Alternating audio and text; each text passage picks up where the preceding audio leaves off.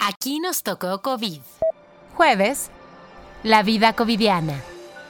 ¿Cómo se hizo el ensayo clínico para que la primera vacuna contra el COVID fuera una realidad? Hablamos con la científica mexicana que lideró uno de los equipos del mundo que trabajaron en esto. Este es nuestro cuarto episodio especial a un año de la pandemia en México.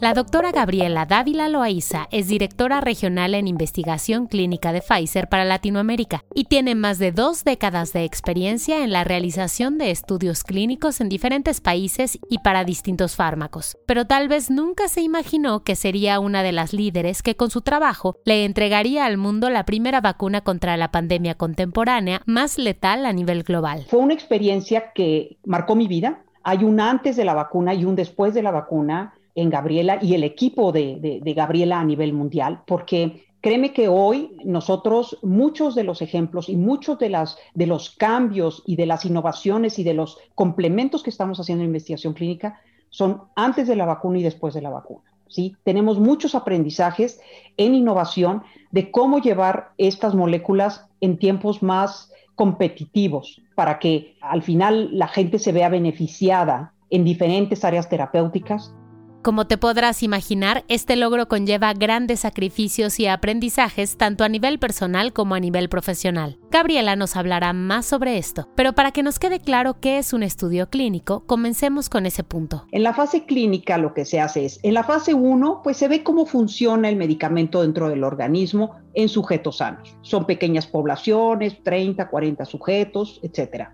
La fase 2 ya es el sujeto con la enfermedad y ahí ya se aplica a, digamos, a una población más grande. Y la fase 3 es el sujeto con la enfermedad en miles de pacientes en muchos lugares del mundo. Entonces, si te das cuenta, pues es por eso que son secuenciales estas fases y nos pueden llevar muchos años. ¿Cuál fue la diferencia con la vacuna que empalmamos estas tres fases? Y como ya te hemos contado antes en este podcast, la simultaneidad o empalme de las fases clínicas se debe a la urgencia de tener la vacuna. Desde luego, esta urgencia no comprometió la fiabilidad de los ensayos. Mi participación directa en América Latina fue eso, la selección de, los países que participarían y los sitios que participarían. Mi participación pues era la discusión del protocolo, la discusión de cómo queríamos que se llevara a cabo esto en tiempo récord, el número de sujetos que iba a aportar cada sitio, eh, en fin, era un poco realmente eh, embeberlos de, lo que el proceso que nosotros esperábamos y obviamente cuáles iban a ser los tiempos, cuántos sujetos en qué momento dado, después cuándo vendría la primera vacunación, la segunda vacunación, etcétera. Recorrí virtualmente los centros, sí, tuve la oportunidad de, eh, eh, por ejemplo, en el caso de Argentina, de recorrer virtualmente el centro. Yo sabía perfectamente lo que iba a pasar desde que el sujeto llegara al sitio hasta que saliera del sitio. Lo mismo sucedió en Brasil, entonces, eso fue mucho del de, el conocer perfectamente el proceso de cómo se iba a llevar nuestra vacuna en los países que habían sido seleccionados.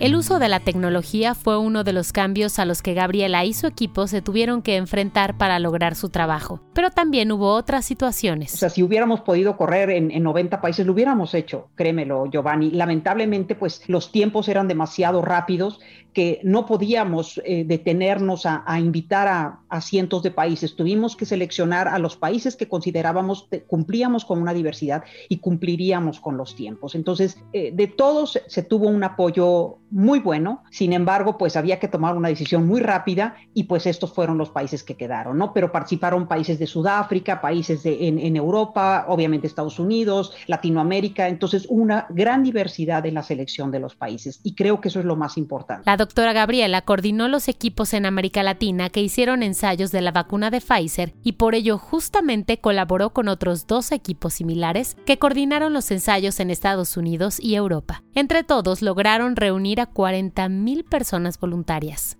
En tiempos de normalidad, llamémoslo así, pues eh, el encontrar todos los insumos para correr un protocolo es fácil ¿sí? Es decir, pues te los mandan de, donde los producen, llegan los embarques de nivel mundial, eh, en fin, todo funciona adecuadamente. Lo que no vimos en tiempo de pandemia. En tiempo de pandemia, obviamente, se agotaban los insumos. ¿sí? Porque por obvias razones, ¿sí? Entonces, ese fue un gran reto que nosotros vivimos, el asegurarnos que todos los centros tuvieran los insumos adecuados en el momento indicado. Porque lo que menos debíamos hacer o podíamos hacer era parar el protocolo por esperar a que llegaran no sé, cualquier insumo que nos hiciera falta. Sobre lo que vivió en esos momentos, Gabriela nos cuenta. Fueron ocho meses muy intensos en donde no había fines de semana, ¿sí? no había ocho horas de trabajo, no había familia, no había nada. Había concentración y foco en lo que venía hubo problemas que se presentaban, hubo, situaciones de que el embarque no salió, se quedó atorado, el, eh, o sea, hubo una tormenta de nieve y no salió el, avión, no sé, cosas de la vida real si me entiendes, o esta compañía nos está diciendo que en 48 horas nos entrega y nosotros no, es que lo necesitábamos ayer, o sea, no podemos esperar 48 horas, entonces ir a ver al plan B, cuál es la otra compañía que nos puede proporcionar lo que nosotros necesitamos. Entonces, todo eso tú imagínatelo, Giovanni, en tiempo real, parece sencillo, pero la realidad es que había que estar eh, enfocados, o sea, a veces si te soy honesta, yo me iba a dormir, bueno, intentar dormir con mi cabeza dando vueltas y, que no se nos olvide esto, este esté pendiente, tenemos que hacer esto, tenemos que llamar esto. O sea, al final terminaba durmiendo dos horas, pero finalmente al día siguiente estábamos todos muy motivados viendo qué era lo que seguía en el proceso de la vacuna. Tú imagínate tener en tus hombros la gran responsabilidad de que si algo salía mal, el mundo se quedaba sin una vacuna. Y estoy hablando de Pfizer. Entonces, obviamente el compromiso y la entrega era inmesurable, en el sentido de que había que solucionar cualquier tropiezo que hubiera durante el desarrollo, había que estar ahí. El testimonio de la doctora Gabriela es uno de muchos en esta vivencia de la pandemia y te lo compartimos para que conozcas un poco más del proceso que hubo alrededor de una vacuna, que fue una de las tantas movilizaciones tanto médicas como en general humanas durante esta crisis global. Nos despedimos con una petición de la doctora Gabriela Dávila.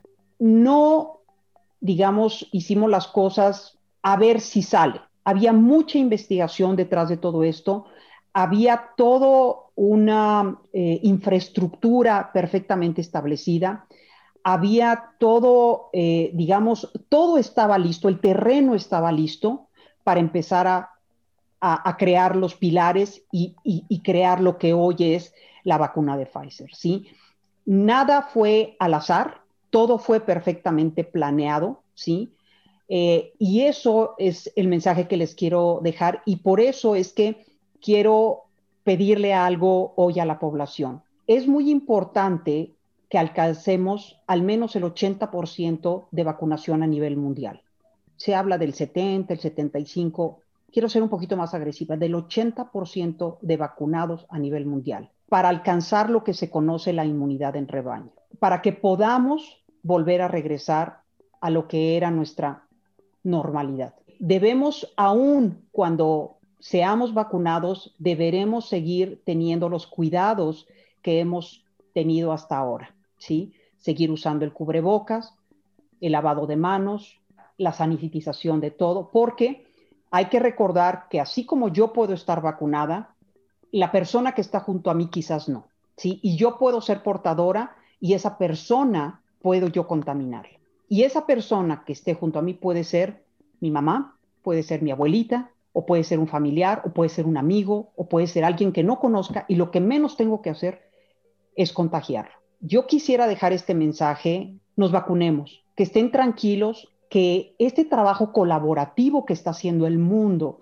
de traer vacunas, diferentes vacunas de diferentes laboratorios, hay que agradecerlo y hay que vacunarlo. Pfizer solo no podría vacunar al mundo. Entonces yo agradezco este trabajo colaborativo que las diferentes empresas están haciendo y que hoy tenemos una diversidad de vacunas para poder escoger, si es que se puede, y si no, poder contar con una diversidad para poder todos aplicarnos una vacuna. Ese es un mensaje muy importante que quiero que todos se queden de que debemos vacunarnos por proteger a nuestro prójimo. Ya si nosotros o no, bueno, pensemos en nuestros seres queridos, en nuestros amigos, en nuestros compañeros. Vacunémonos para que podamos regresar a una normalidad en algunos meses. ¿sí? Esto no es cuestión de días, esto es cuestión de meses y de seguir apoyándonos todos como esta gran nación que somos. El guion de este podcast fue escrito y reporteado por Giovanni Mac. Agradecemos a la doctora Gabriela Dávila por su tiempo y testimonio. Te recuerdo que puedes participar en este podcast con una breve anécdota sobre vivencias y aprendizajes durante la pandemia. Solo envía tu audio al correo aquí nos